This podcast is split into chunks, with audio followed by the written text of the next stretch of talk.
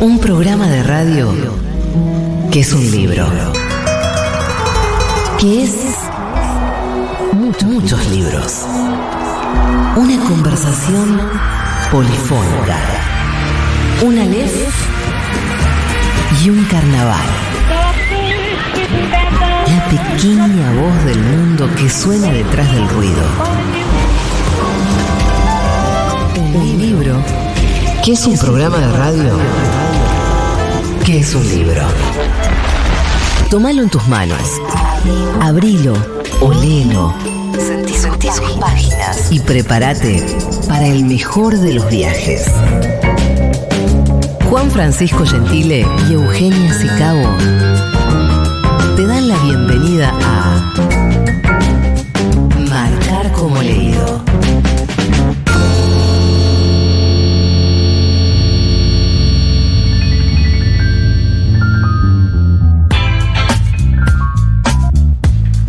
Pero muy buenas tardes, muy pero muy buenas noches, bienvenidos, bienvenidas, bienvenides a una nueva emisión de Marcar como leído.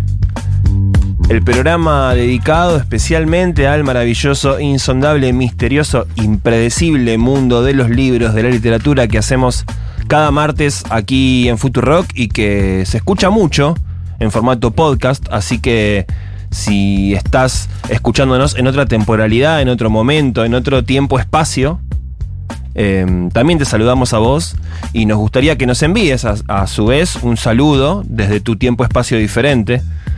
Si nos estás escuchando en vivo también, el saludo va también para vos. Nos gusta mucho que estés eh, conectada a Futurock en estos momentos. Bien, a lo largo de una horita vamos a hacer este programa dedicado como siempre a temas específicos de los libros de la literatura, con invitadas. Hoy tenemos una invitada muy especial, pero no quiero adelantar nada sin antes saludar a mi querida compañera Eugenia Sicabo. Hola Euge, ¿cómo estás? ¿Cómo estás, Juan? Bien, muy bien. Eh, aterrizamos hoy medio volando a la radio así, entramos casi con la apertura sonando, así que por ahí estábamos un poco acelerados. Vamos a tratar de bajar ¿verdad? un poquito. Yo hoy estuve eh, en tanto uso del transporte público, en Ah, los eso múltiples claro, eso te, te eh, va formatos de transporte público y ahí dije cómo la literatura me salva Sí. de verdad. ¿eh? Hoy Yo- yo, no sí. estuve en un banco, no estuve en un tren y no estuve en Bueno, dos bien, colectivos. la zafaste ahí leyendo. Sí, el último colectivo se me complicó mucho no estar, sobre todo por una cuestión eh, Estos sonidos nos vienen bien, sí. Vos sabés, a mí... de balance. Yo atravesé hace 15 minutos una situación que creo que es la más estresante y cada tanto la atravieso, por eso además me enojo conmigo mismo. Durante 10 minutos Juan Francisco Gentile no tuvo billetera. Perdí todo, o sea, la- mi billetera tiene obviamente todo, ¿no? Documento, tarjeta de crédito, registro de auto, cédula del auto, el- todo Qué básicamente. burgués, mira, Gentile. Este, Qué ¿por burgués, o sea, perder la billetera y perder el ser. Sí. No, Bueno. esto no puede ser así. Y la verdad que no la pasé bien. Eh, no sé si perdí mi ser, pero me estresé muchísimo. Eh, finalmente estaba, estaba en algún lugar apoyada, pero bueno, en fin, pensé que había perdido todo, así que bueno, me estresé un poco, pero recuperé el- la tranquilidad después de que la encontré y ahora la estoy también recuperando. Gracias a estos sonidos, gracias al bermucito que nos A envía ver, la gente vamos de a la abrir, fuerza. Como siempre, la Sí. botella del amor de Les Amigues de la Fuerza a la una, a las dos, a las tres. Bien, a vos te sale mejor el ruido. Cortito y al pie fue hoy. El ruido del corcho. No sé si eso nos dice algo. Estamos tomando un señal. rojo. Ahora bajamos, mira. Bien, y hoy vamos- tenemos una invitada muy especial. Va a estar conversando con nosotros Alejandra Camilla, escritora, que ya está acá en el estudio, la vamos a saludar. Hola Alejandra, gracias por venir. Ahora sí. Bienvenida a Marcar como leído. Muchas gracias por venir.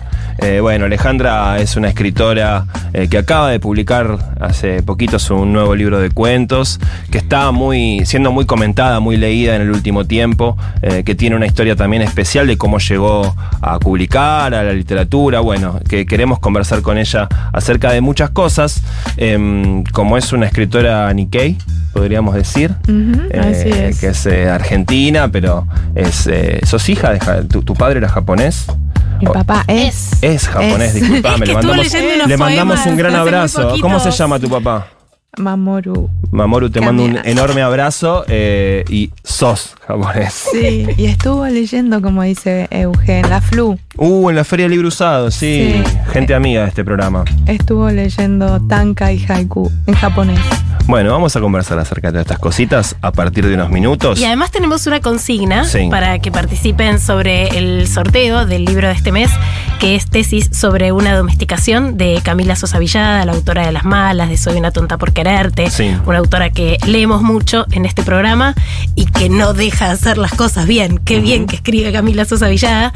Para participar de este libro del que les voy a estar hablando en un ratito nomás, nos tienen que dejar sus audios al 11 40 66 000 y esta vez les vamos a pedir que manden haikus. Haikus de su autoría o haikus del acervo, Sí. de la literatura Sí. toda. Haikus, eh, ¿cuántas líneas máximo? Haiku, formato haiku. Google haiku. Pocas. Hay un libro que me gusta mucho. ¿Tres? ¿Tres máximo? 5, 7, 5. Claro, Bien. 575. Hay un libro que se llama Haikus Bilardo, eh, de alguien que subvirtió la forma del haiku con cómo paraba Bilardo eh, a los jugadores en la cancha. Bien. Buen haiku ese. Sí, sí, sí, ya lo estoy figurando en mi Claro, cabeza. Bien, manden haikus entonces para participar por el libro de hoy y en minutos ya conversamos con Alejandra Camilla. Esto es Marcar como leído. Subrayar o no subrayar los libros. Esa es la cuestión. Marcar como leído. Futuro.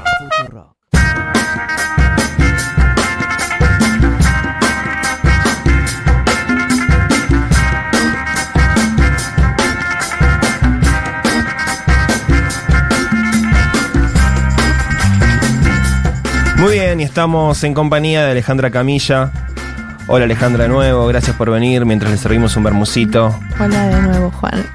Eh, bueno, estuviste en la Feria del Libro Usado, voy a entrar por ahí porque me, me interesa saber cuál es tu relación con, con el objeto libro, con el libro ya sea nuevo o usado, sos fetichista, te gusta marcarlos, te gusta tenerlos inmaculados, te gusta, no sé, ¿qué, qué te No, pasa con el los- objeto en sí mismo? No, los cuando los leo los uso, los escribo todos, escribo cualquier cosa alrededor. Después también alguna vez me tocó ver mis propias notas Mm, y a ¿Qué veces no ahí? entiendo qué, qué es lo que quise ¿Qué me estaba marcar. pasando en ese Sí. momento? Sí, porque son como, como registros de un momento también, ¿no? Las anotaciones que uno hace en los libros. Sí, y son diálogos en realidad. Es, es la conversación con, con lo que Mm. estás leyendo, con el autor. Y yo fui cambiando, así que a veces no reconozco mi- mis propias ideas. Tus propios o comentarios. mi propia letra a veces. Claro, bueno, esa ya, ya es más, más, más complicada. Eh, ¿Utilizás, por ejemplo, una lapicera? ¿Puede haber en un libro tuyo con anotaciones? Pues eso ya Sí, es como no, una intervención más. Sí, Sí, lapicera, cualquier cosa. Y los doblo las puntas. Eh, eh, también escribo en las páginas que están en blanco antes o Sí. después, cualquier cosa que se me ocurre. No, no, no tengo problema en, en intervenirlos. Eh, estuviste leyendo con el público ahí en, en la Biblioteca Nacional. Sí. ¿Cómo- qué, mm, qué- qué te pasa con ese momento, el de la lectura con gente, con cuerpo presente? Me encanta a mí, me, me encanta la, la relación con los lectores, verlos, porque los lectores, viste, son como fantasmas para nosotros. Mm. Entonces que tomen cuerpo y me digan cosas, interpretaciones, eh, Sí. cómo afectó sus vidas el- lo que yo escribí, me, me impresiona mucho. ¿Te cuentan muchas historias así? Che, me pasó tal cosa con tus. ¿Y qué? ¿Algo muy loco que nos puedas contar? O... Eh, y de todo, desde gente que me dice, gracias a tal cuento me separé, Hmm. o gracias a tal cuento no me separé. o, por ejemplo, una vez vino un chico para que le firme el libro y me dijo, em, no me acuerdo, fueron, fue un diálogo muy, muy breve, pero me dijo, ah, le dije, ¿lo leíste? Y me dijo, lo estoy leyendo. Hmm. ¿Y por qué? Era un chico muy joven, tendría unos 18, 19 años. Me dijo, se murió mi mamá hace un mes y a ella le encantaba leerte, quiero conocerla. Ay, conocer a la madre a través de las lecturas que ella hizo. Sí. Cosas Qué buena manera de conocer a alguien, por otra parte. Sí. Por eso cosas muy fuertes y además en, en una cola de gente para que le firmes el libro, o sea, Sí. en un intercambio de un minuto. Sí, que es algo muy fugaz en un punto. Súper fugaz, pero a veces muy, muy intenso. Yo te conocí el año pasado eh, cuando leíste en la Feria Minga, en Tandil, que hicieron además una performance con tus textos antes. eh, fue algo Ah, muy hermoso. Sí, en un teatro. En un teatro, a sala llenísima. Que trajeron a alguien que yo conocía de chiquita. Exacto, que te hicieron una suerte de gente que busca gente Sí. o de sorpresa y media. Sí, sí, fue como muy maravilloso. Eh, y ahí vi un poco lo que pasaba con ese público que decís que es en general invisible cuando se hace visible y cuando se corta el aire durante minutos eh, en la escucha. Nunca, pocas veces escuché una escucha tan atenta en, en una lectura en vivo. Hay algo que generás ahí a conciencia, hay un tempo, hay un manejo de los silencios. Eh, ¿Cómo te plantas en el escenario? Muy como algo natural. No tengo ninguna clase de estrés o vergüenza. Tal vez debería. eh, pero me- tal vez también influye que siempre la gente fue muy amable conmigo. Entonces no, no me genera ninguna clase de pánico escénico. Eh, y, y se vuelve todo como muy íntimo enseguida. Y eso me, yo me siento cómoda ahí. Decías que alguien te contó que se separó o que no se había separado por alguno de tus cuentos. Yo terminé de leer tu último libro que se publicó este año, lo publicó Eterna Cadencia, La paciencia del agua sobre cada piedra, que son muchos cuentos muy breves. Y el primero te empodera. O sea, si alguien te dejó o estás por dejar a alguien, eh, decís, bueno, la soledad no es tan. la soledad no es tan dramática. Hay algo, hay algo de eso. Sí, la, la. Sí, no sé si no es tan dramática. Hay A mí me da miedo ese primer cuento. A mí también me da miedo, pero eh, justamente hay uno de los, de los fragmentos que subrayé que hizo esperó el miedo, el gran miedo, pero lo que vino fue un miedo manso, que es como decir un tiburón manso o un tigre manso, porque el miedo cuando viene tiene que venir a comerle a uno el corazón. Y ahí se me fue el miedo. Claro, bueno, es la clase de miedo que yo tengo de la soledad. No es un miedo de arrancarse los pelos y salir corriendo, pero es un miedo manso, Hmm. tranquilo. Eh, Alejandra, yo eh, leyendo, bueno, entrevistas que diste en el último tiempo, que diste bastante, salud, eh, te escuché decir en algún momento que no te, la- no te le habías animado nunca a la poesía, como que le tenés un respeto muy especial, también a la literatura infanto-juvenil. Eh, incluso eh, en el- te escuché dar una metáfora muy, muy linda sobre la poesía, que de- decís algo así como, como que es el mar que uno se puede sentar a mirarlo y con, con esa especie de respeto y de admiración que impone, pero que no te metes a fondo, porque te da un poquito de miedo en un punto también. Ahora, yo te quiero decir que yo creo que sí te le animas a la poesía. Porque yo escucho estos, estos pasajes como el que leyó recién Eugenia, o los mismos títulos de tus libros, ¿no? Decir la paciencia del agua sobre cada piedra, el sol muere en la sombra de las cosas quietas, eh, los árboles caídos también son el bosque. Son líneas poéticas. Entonces te quería preguntar, digo, más allá de elogiarte esto que para mí es un elogio, em, ese trabajo que vos haces con el lenguaje es un trabajo, digo, ¿cómo, lo laburás? ¿Es un trabajo poético? ¿Vas palabra por palabra? ¿Corregís mucho? Eh, ¿Sos de mirar ahí muy, muy, muy puntillosamente eso, esa, ese sustantivo con ese adjetivo? En general sí, soy puntillosa, pero eh, para mí la poesía está en la mirada, es un modo de ver las cosas, porque si vos te fijas, esas frases mismas que, que trajiste no tienen grandes vueltas, Mm. o, so- es, es como captar eh, algo que siento. Y están dichas de, de un modo bastante llano. Mm. Los árboles caídos también son el bosque. Sí. Claro, no, no tiene gran ornamentación, No. pero no. bueno, es una, es una forma de lo poético justamente eso, ¿no? Por eso, una, una poesía que está en. No en tanto en el decir como en el sentir o ver, ¿no? Creo. Sí. Eh, O sea, puede haber poesía en la narrativa, de alguna manera. Ahí poniéndonos un poco. eh, eh, deformando un poco los géneros, ¿no? Que a veces en la literatura parecen estar tan compartimentados. No, me encanta que, que romper esas fronteras. Mm. Hmm. Hay otra frontera que rompes en este libro que me llamó la atención, que la mayoría de los cuentos son autoconclusivos, pero hay algunos que conversan con otros. Eh, por ejemplo, La Garza con Herencia, que tiene a los mismos personajes. Eh, ¿Por qué decidiste Es Justo esos dos multiplicar ese personajes- universo narrativo? Sí.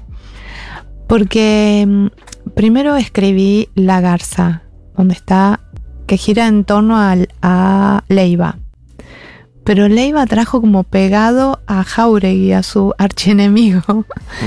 Y no podía ponerlo ahí adentro, entonces le di su propio cuento. Y después se me ocurrió una especie de Winesburg, Ohio. Mm, más historias que, que ocurren en un mismo pueblo imaginado, ¿no? pero te van a estar en otros libros. O sea que no te despediste de esos personajes. No, no, no, no, no. Esto recién empieza. Esto recién comienza para estos personajes rurales, eh, que además hay una manera que tenés de contar a un personaje principal a través de una anécdota menor de otro personaje, que también me pareció muy interesante. Por ejemplo, empezar con la anécdota de un médico, que después no va a ser para nada fundamental, Sí, pero que te engaña como lector. Eh, ¿Cómo es el procedimiento? Es, esa forma que vos decís eh, me encanta. Yo internamente la llamo estructura Simpson. ¿Viste los Simpson? Sí, claro. Los Simpson siempre arrancan para un lado y la historia después como que pega un volantazo Sí. al 10% de la historia, pega un volantazo y va a otro lado.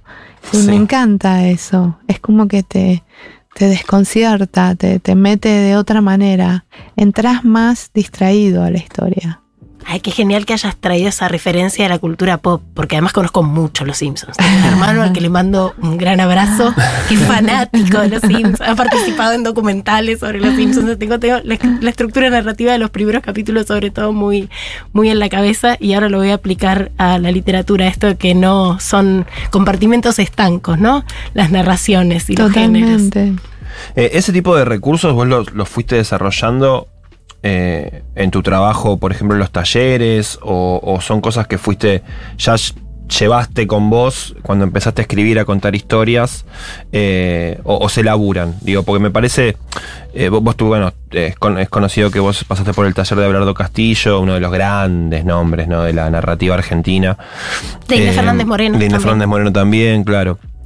Y bueno, qué sé yo, hay, cosas que también eh, a veces las personas que escriben les salen de forma natural y hay veces que hay un trabajo, que, es eh, ir escuchar la, visión del otro, que el otro le vaya diciendo, che, ¿por qué no probás a entrar el personaje de esta otra manera? No, yo, trabajo de un modo totalmente intuitivo, ¿no? Eh, pero para, para, para poder trabajar de ese modo es como que me preparo todo lo que puedo antes. Digamos, en el terreno de lo intuitivo no podés entrar como no muy sólido, porque patinas enseguida, ¿no? Claro. Entonces, intento trabajar como internamente el tema en el que me voy a meter, como para sentirme sólida. Es como una especie de improvisación. Mm, Pero vos para improvisar tenés que venir tocando bien, claro. Eh, conocer el tema sobre el cual vas Pero, a improvisar. O sea, cuando vos decís trabajo internamente, como lo que yo interpreto es antes de sentarte a escribir, sí. haces como mucho trabajo sí, mental. Sí, de, pensar mucho el tema ahí en el fluir de la conciencia, digamos. mezcla de pensar y sentir. Mm, como meterme con el tema. Igual que en jazz para improvisar, ¿no? Sí. tenés que practicar después para poder improvisar.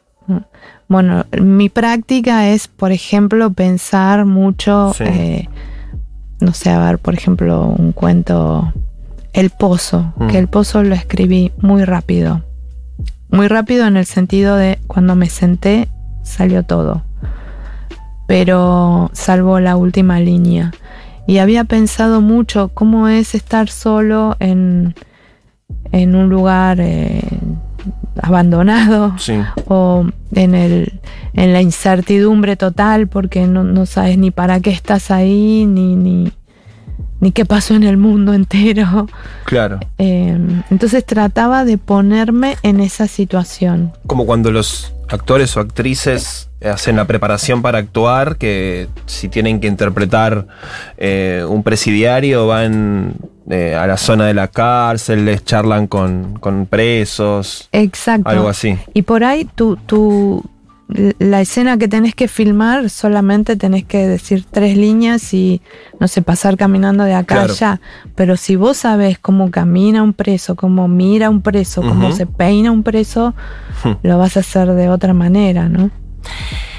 La paciencia del agua sobre cada piedra tiene 130 páginas y 16 cuentos. Algunos de los cuentos son brevísimos y me llamó la atención verme haciendo el ejercicio de terminar de leerlo y decir, ah, nunca releí tantas veces un cuento tan breve.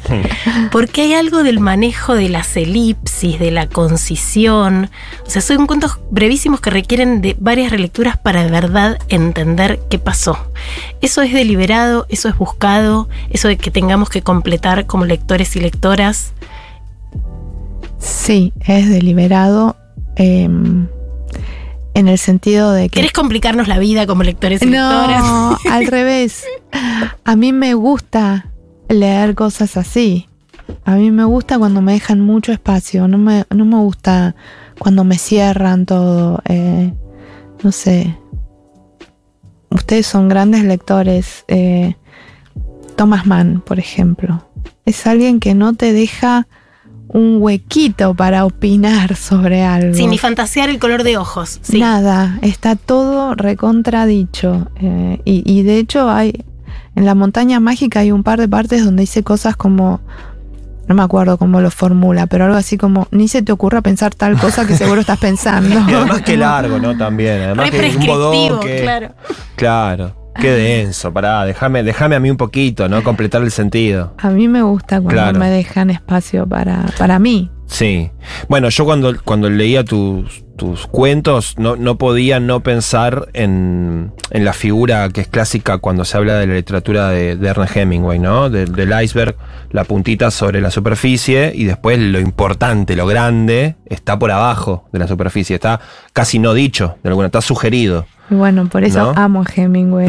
sí, sí, claro. Y no a Thomas Mann. Y yo estoy completamente de acuerdo con vos. Sí. Y tal vez por eso también las otras cosas que hablábamos, todos los mamarrachos que hago en los libros y también la relación más íntima con los lectores, porque les dejo un lugar, entonces podemos ahí encontrarnos, ¿no? Quien habla es Alejandra Camilla, escritora. em, se va a quedar con nosotros conversando un ratito más. eh, así que bueno, recuerden que hoy la consigna para que nos envíen al 1140 660000 son haikus. ¿Eh? Sí, ya nos están llegando y algunos en unos formatos muy originales, eh, así que vamos a estar leyéndolos en breve. Muy bien, em, quédense ahí que tenemos un montón más de marcar como leído todavía. Juan y Eugenia. Martes, de 20 a 21. Futurock.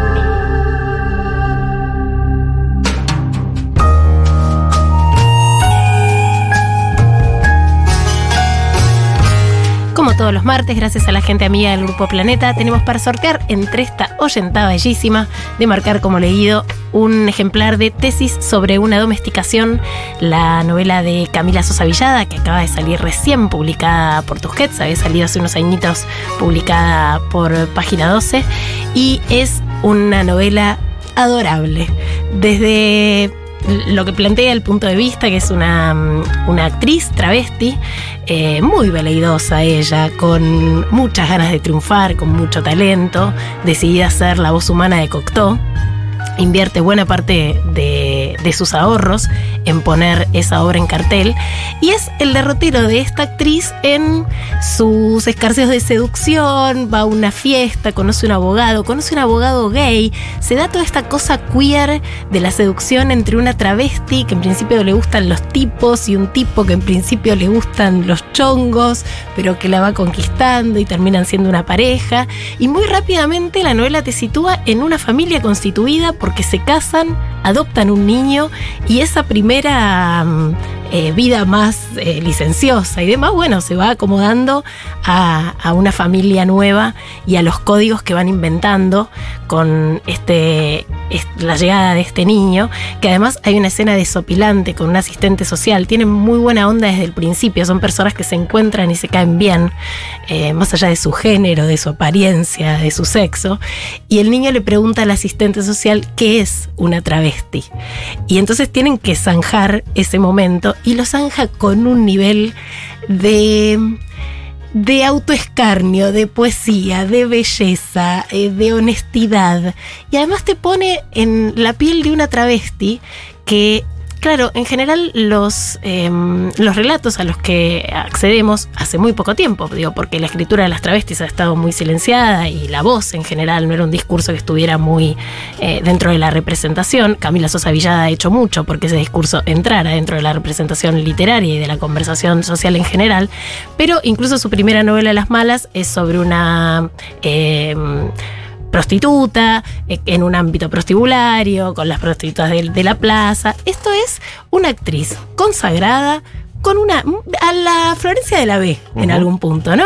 Con eh, niños y un, y un marido, eh, y que pasa a tener los mismos problemas que buena parte de las relaciones convencionales, incluso heterosexuales. Y es muy gracioso leerlo desde un punto de vista cis. Decís, ah, mira eh, cuánta humanidad compartida tenemos más allá de las diferencias y cómo nos atraviesan las mismas cuestiones en el amor, en los temores, en la maternidad, en los miedos que se despiertan a, propósito de tener un hijo. Me está pareciendo una lectura eh, adorable. O sea, la estoy pasando muy bien una y otra vez. Creo que es el quinto libro que ya leo de Camila Sosa Villada, me declaro fan. Eh, esta se suma a, a mi canon de lecturas. Se llama Tesis sobre una domesticación y si quieren participar por un ejemplar nos tienen que mandar sus haikus, esta vez en audio o escrito, al 1140 66 000. Marcar como leído. Futurock. Los libros te llaman. A priori inofensivos. Pero a mitad de camino te cachetean y te transforman para siempre. Marcar como leído. Los riesgos de abrirnos la cabeza.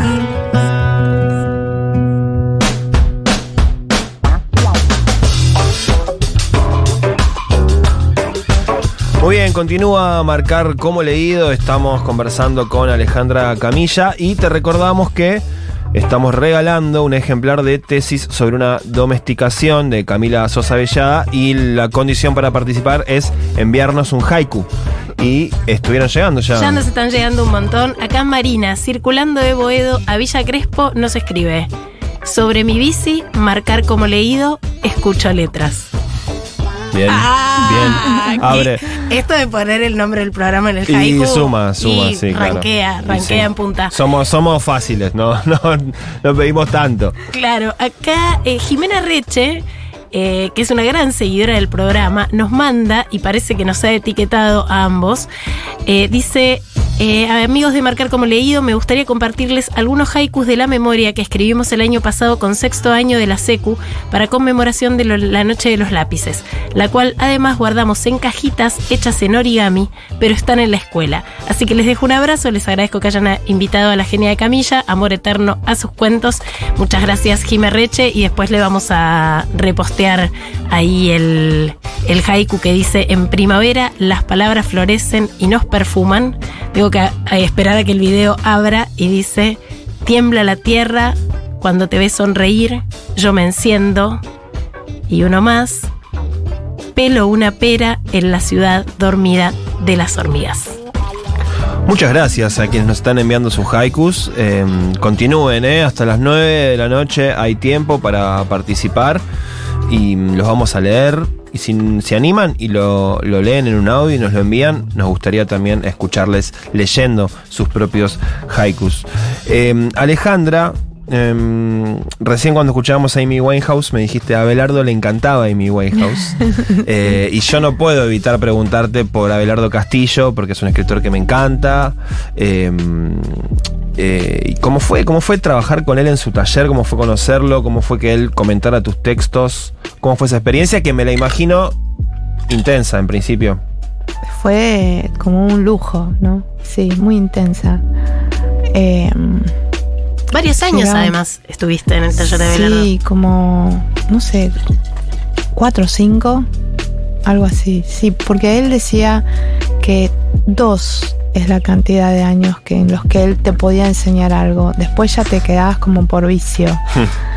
y había gente que se quedaba 10 años, 15 años. Eh, yo abusé con dos años más, algo así. Eh, el taller era, era en una casa muy abelardiana, una Mm. casa vieja, eh, con cuadros súper interesantes en. ¿Cómo se llamaba? Eh, no 11, en Balvanera. Y en la primera parte del taller estábamos como en un living y hablábamos de algo, hablaba él de algún tema teórico, o nos leía algo y comentábamos entre todos. Y después pasábamos a la mesa, que era como el ring, más o menos. Hmm. Y alguien leía y hacíamos una ronda de críticas. Y Abelardo miraba no solo el texto, escuchaba las críticas, Mm. cómo habías escuchado. Y eso era más lo que evaluaba, ¿no? ¿Estaba más atento a cómo interpretabas los textos de los otros o, o qué te despertaban y cómo lo, lo Estaba atento a todo, quiero Claro, decir. Era, sí. era igual de importante criticar bien que escribir bien. Hmm. Como una reivindicación del lector. Totalmente, sí, porque es la, la otra cara, digamos. Difícil ser buen escritor si no sos buen lector, ¿no? ¿Y vos en los talleres que das replicás algo de ese método? Es casi todo. Casi todo. Pero tal vez trato de ser más suave. Y eh, hay una sola cosa que cambié, porque uso el mismo sistema, todo, pero él, él decía que había como tres niveles, que, como tres filtros por los que pasábamos al texto. Uno como de las palabras, otro de la estructura, y él decía que había un nivel que era el del contenido, la anécdota, que sobre eso no se hablaba, que cada uno contaba lo que quería contar. Y él decía, salvo que sea muy reaccionario. Y, y lo cumplió. Eh, nunca hablamos de, de, no sé, qué le pasó a tu personaje o... o- pero una vez una chica trajo un, un cuento realmente reaccionario y la echó. wow. Sí. Eh, y yo... ¿Era el cuento reaccionario y no un personaje del cuento reaccionario? No, el cuento era. Bien. Porque personajes reaccionarios podía haber, pero siempre tenés entre líneas vos decís lo que pensás, ¿no? Eh, no, era un cuento reaccionario. Que de hecho, tanto que la chica no se daba cuenta que era un cuento reaccionario. Como que se le había escapado. Eh, y yo eso, eh, en, en mis talleres paso por los tres filtros, porque me di cuenta que a veces la gente necesita hablar un poco de lo que está contando. Entonces me gusta acompañar ahí también. En tus cuentos aparece la naturaleza, los vínculos con el campo, y pensaba en cómo se tramita diferente la soledad en el ámbito rural y en el ámbito urbano. No sé si lo habías pensado, porque aparecen personajes solitarios, pero justamente lo gestionan de manera diferente en uno y otro lugar. Qué bueno, no lo había pensado como en mi literatura, eh, pero lo pienso, yo pienso que la soledad urbana es mucho más terrible. Y de hecho siempre pensé una cosa que me llamaba la atención, que yo tengo más miedo de estar sola en una ciudad que, viste, cuando, no sé, tenés que o cruzar un bosque o caminar sola por una playa o... Eso no me da nunca miedo pero hay zonas de Buenos Aires que sí me dan miedo. Eh, sí, es muy diferente la soledad. Según el paisaje. Sí, porque hay una soledad compartida en donde el otro está lejos pero cerca, pero está a la vista. Estoy pensando en tu cuento Herencia, ese que conversa eh, con el de los dos hombres, en donde hay dos mujeres viviendo muy cerca pero que no se ven al punto tal que una no está segura siquiera si la tiene de vecina a la otra. Y hay toda una obsesión que se desarrolla en uno de los personajes con un hipotético vecino, ni siquiera es una vecina, pero es una manera de conjurar la soledad, digo, porque hay una obsesión ahí que llena las horas de ese personaje. Sí, pero además la naturaleza en sí misma tiene un modo de acompañar muy diferente a, a lo urbano, ¿no? O yo por lo menos me siento más acompañada por un árbol que por un hall de un edificio. O por un semáforo. o por sí. un semáforo. Claro, claro. Eh, hay algo que me, me encantaría que nos lo cuentes, se lo cuentes a nuestra audiencia. Vos lo contaste más de una oportunidad, pero yo cuando, cuando lo, te escuché contarlo, me encantó la historia. Que es cuando vos ves un- una convocatoria a un concurso literario en un supermercado. Sí. Y cómo eso después es como un momento de quiebre para vos, ¿no? Eso dis- dispara un montón de otras cosas. Pero, ¿cómo es que vos terminás publicando porque mandás un texto a un concurso de un supermercado? Y es, es como la continuación de lo que antes te decía que yo hago las cosas de manera muy intuitiva y, y, eh, por ejemplo, mi, mi papá siempre dice no forzar, como una idea muy taoísta, Mm. ¿viste? como tratar de fluir con lo que ocurra. Y, y nada, fui a un supermercado y me interesaba el premio, yo escribí toda la vida, entonces dije, bueno, puedo escribir, pero escribí ahí. Pero que en el momento Sí. sacaste y- una hoja y escribiste. Sí. Y. y Como los haikus que les estamos pidiendo ahora a los oyentes. Porque Claro, era un una cuento. hojita. Una hojita sola. Ah, Había pero te escribiste un cuento de una carilla en ese momento, entre pero las no cajas del supermercado. Sí, pero no era un cuento. Era. había un primer párrafo y había que escribir como si te dijese, no sé, dos o tres más. Una cosa así. Y, y el primero era muy malo, entonces tampoco tenías que. El que disparador hacer- no estaba bueno, decís. Sí, pero además estaba mal escrito, entonces tampoco había un nivel de exigencia Claro. que dijeses, ay, Ah, tengo que dijiste esto lo, escribir. hago, lo liquido acá. Claro, algo así. Porque obviamente si el disparador era ese, ellos pedían algo dentro de esa línea. ¿no? Y obviamente no era ahí donde tenía que presentarlo. y después me presenté y yo pensé que podía buscar mi voucher con mi premio, así como también livianamente. Sí. Y fui, había una entrega de premios y, Claro. y todo lo que después aprendí que existía, Sí. ¿no? O sea, lo ganaste, efectivamente. Lo gané, Eh, fuiste a tu casa, escribiste, lo presentaste tal y como decía la convocatoria Sí. y lo ganaste. Pará, y entonces el premio, ¿cuál era? Porque es para. eh, ¿Fue lo que te sedujo de entrada o no? Sí, pero eso es interesante también. Un psicólogo se hace un festín. Yo dije, me atrae el premio y hago todo esto por el premio. Mm, Me dieron el voucher, que era un fin de semana en un spa en Colonia, bien, y nunca fui. claro. No, Sí. Nunca fuiste, la Quiero col- decir- colgaste, fuiste dando excusas, no sé. Yo creo, obviamente, por eso te decía que un psicólogo Sí. se, se frotaría las manos, porque claramente yo tenía que hacer eso para empezar a escribir, para... Vos lo que querías otra escribir, cosa. no, no tanto los masajes. Capaz también te, gustaba la idea de los masajes, pero lo que posta querías era Era ver... Claro, yo, presentar un texto, ver qué claro, pasaba con ¿Qué eso. pasa? ¿Y eso fue el disparador para que después publiques? No, publicar nunca, nunca pensé publicar. Eh, a partir de eso dije, bueno, tal vez es algo que yo puedo hacer. Mm. Y fui a, a mi casa. No, no vivía con mis padres. No sé, hablé con mi mamá y ya estaba leyendo un libro de Inés Fernández Moreno. Me dijo, este libro es buenísimo, ¿por qué no buscas a esta autora? La googleé y vivía a 10 cuadras de mi casa. Por eso, siguiendo con las Claro. cosas naturales. Y empecé a ir al taller de ella y ella enseguida me dijo, no, vos tenés que ir al taller de mi maestro. Abelardo Castillo. Y así empecé a ir al taller de él. Y me divertía mucho ir al taller de Abelardo. Y Abelardo y Silvia presentaron eh, mis cuentos a Bajo la Luna y así publiqué, pero yo no, no estaba pensando en publicar. Contaste que tu papá emigró de Japón y ahora que estuvieron leyendo juntos en la Feria del Libro Usado este fin de semana, tradujeron eh, juntos a dos poetas, a Sakutaro Hakiwara, que no es muy conocido acá, y a Kutagawa, que sí es muy conocido. ¿Cómo fue esa experiencia?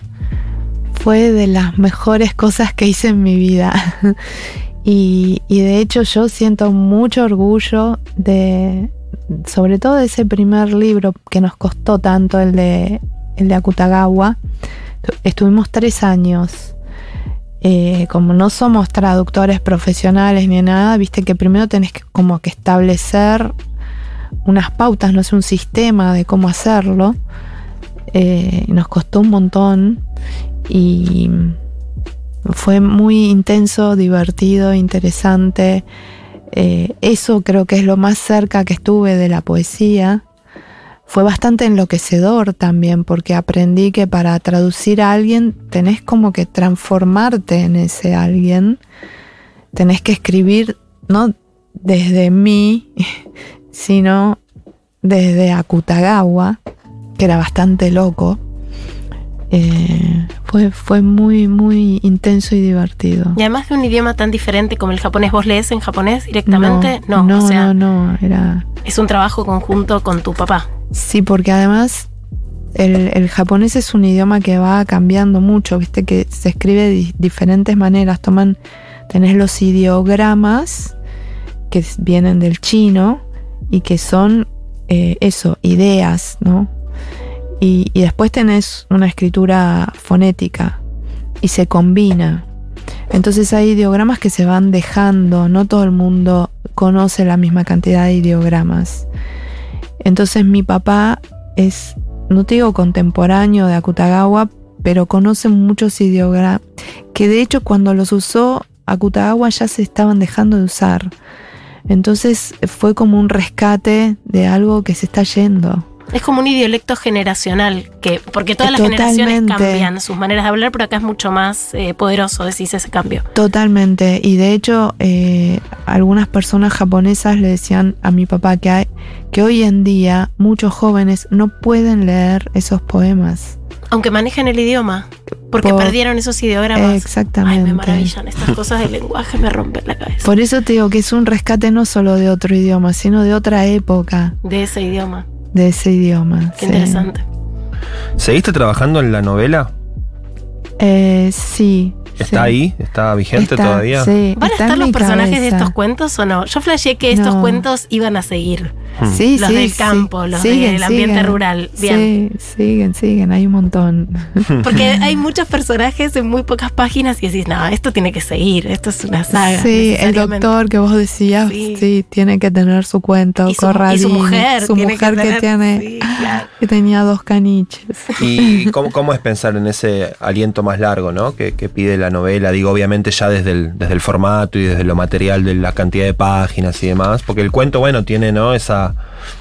Ese formato más eh, corto y eso como que te da una hoja de ruta más concreta, ¿no? Bueno. En cambio la novela es como que estás en una carrera de resistencia que no sabes cuándo termina en un punto. Sí, eh, no sé, yo no lo veo tanto como una carrera de resistencia, sino como algo que hago medio a ciegas. Mm. Eh, porque no creo que me vaya a quedar sin aliento, pero sí puedo ir a parar a cualquier lado, no tengo idea de dónde estoy yendo. Y eso por un lado es como un desafío, como mm, un poco de estrés te da, pero, pero es lo que lo hace más divertido también. ¿no? ¿Tienes algún libro que hayas leído últimamente que quieras recomendarnos? Eh, sí. eh, De esos buenos, eh, buenos. De sí, esos sí, que hay sí, que eh, salir a comprar. John Fante. Ah, mira. Hambre. Es un. No sé, viste cuando a los escritores les terminan de revisar el último cajón de una casa donde. Bueno, algo así. Es como este es una bueno. A mí me encanta Fante. Y este es buenísimo como todo Fante. A mí me encanta. ¿Es el precursor de Bukowski o es el Totalmente. que Bukowski rescató como escritor? Tiene una- una, Totalmente. escritura bastante similar. Pero para mí más vital, que más pro vida. No, pro vida no. Eh, Es que se apropiaron de nuestros significantes. por Alejandra, eso así no se puede no. hablar. Claro. No, quiero decir Vitalista. vitalista eso. Entonces, ¿cómo se llama este rescate de Fante? Hambre. Hambre, hambre de Fante. Bien, bien, ya lo noté acá, ¿eh? Y después hay, hay un escritor que lo recomendaba mucho Selva Almada. Varios alumnos me dijeron, léelo porque te va a encantar. No me lo recomendó a mí, sino que lo recomendaba públicamente. Y lo leí y me encantó. Se llama Diego Angelino. Eh, ¿El autor de Neuquén? De Neuquén no lo leí. Sí, él es de Él Neuquén. es de Neuquén. Sí, que Sí. tiene un vivero en Neuquén, Sí, en sí. el Bolsón. Sé quién es perfectamente y creo que eh, porque Selva me lo recomendó. Por eso lo recomendaba, sí, públicamente lo leí y me encantó. ¿Lo leíste? No, lo tengo pendiente. Es maravilloso. ¿Qué leemos de él? No tiene todos cuentos que publicó, no me acuerdo los nombres porque son nombres muy simples. Creo que uno se llama algo así como escrituras. Eh, Espacio Hudson lo publica. Eh, maravillosísimo. Alejandra, muchas gracias por haber estado en este programa. Un placer la conversación, escucharte. Eh, si em- empezamos el programa diciendo que veníamos medio alterados con cosas que nos habían pasado en el día, mucho transporte público, yo había perdido la billetera, ya estamos en otra frecuencia totalmente después de charlar con vos. Así que. Frecuencia gracias. SEM 100%. Tranqui, sí. Eh, quien tenga ganas de leerla, no lo haya leído, puede ir a buscar. En Eterna Cadencia salió La paciencia del agua sobre cada piedra y bueno, también tiene otros libros publicados. Gracias, Alejandra. Gracias a ustedes. Muchas gracias por estar en. Marcar como leído. Ya venimos nosotros. Nunca la última oración de un libro dice, lo mató el mayordomo. Marcar como leído. Un libro es mucho más que su trama. Nunca la última oración de un libro dice, lo mató el mayordomo. Marcar como leído. Un libro es mucho más que su trama. Ella es una parte y eso la hace ser el jardín entero, y el baldío de al lado, y el barrio, y el mundo alrededor, y todos los otros gatos que son y que fueron. Cuando entendí, dejé de sonreír. Apoyé mi cabeza junto a ella, sentí el sol y dije, más clara y más tranquila, más parecida a ella, yo tampoco voy a morir, Saku. Claro que no. Ese fue el final de La paciencia del agua sobre cada piedra de Alejandra Camilla, publicado por Eterna Cadencia.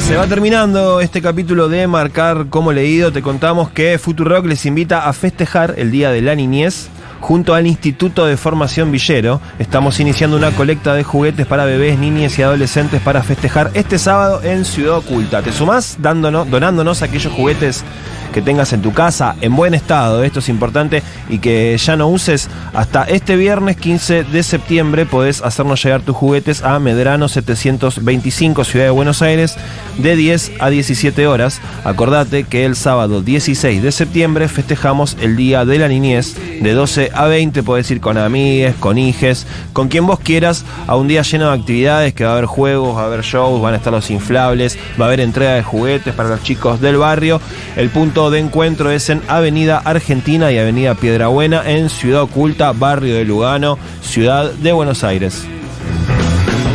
Y además se viene el premio Futurock de novela, porque Futurock Libros quiere publicar la mejor novela de 2023. Así que Ediciones Futurock lanzó la cuarta edición del premio Futurock de novela, el premio literario más importante actualmente en la edición independiente. Este año va a tener un mega jurado. Las novelas finalistas van a ser leídas por Sergio Lin, que acaba de estar en eh, el programa de nuestro amigo Mati Castañeda, Agustina Bastarrica e Inde Pomeraniec. Y la novela ganadora será publicada por Ediciones Futurock y va a recibir un premio de, escucha bien, un millón de pesos. Perfecto. Así que para participar, entra a futurock.fm barra novela, lee las bases y condiciones y tu, subí tu manuscrito. Tienen tiempo para mandarlos hasta el 22 de septiembre, así que no cuelguen.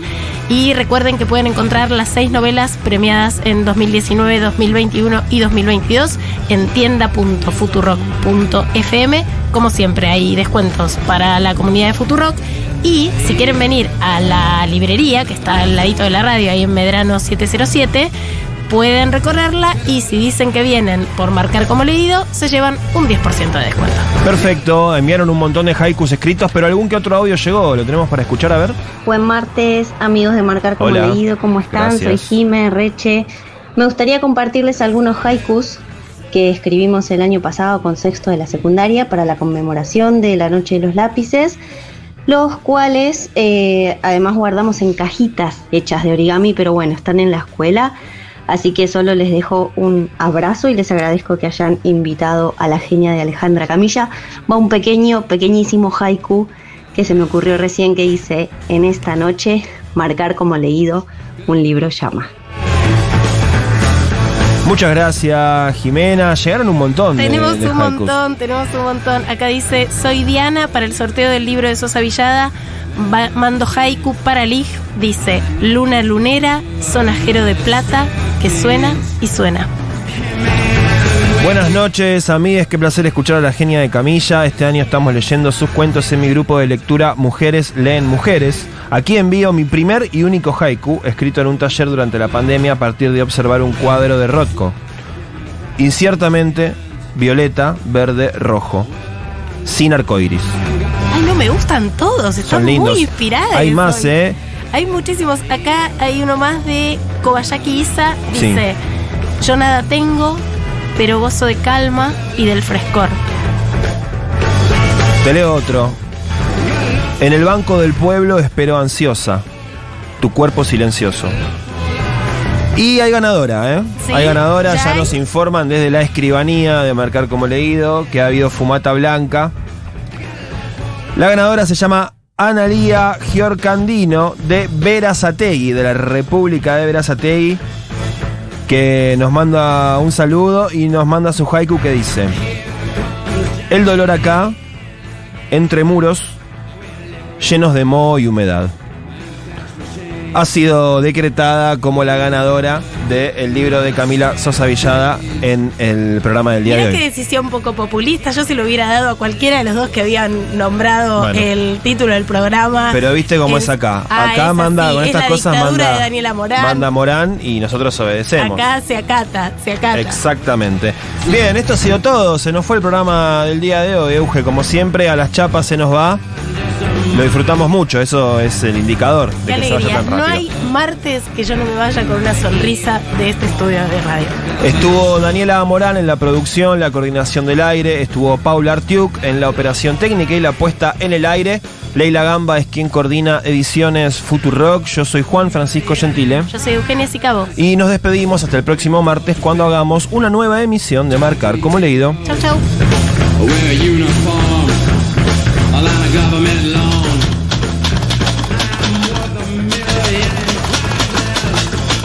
Este programa de Marcar como Leído se terminó de imprimir en los estudios de Futurock en septiembre de 2023 en letra Cambo, creada por el tipógrafo argentino Andrés Torresi. Marcar como leído. Futurock.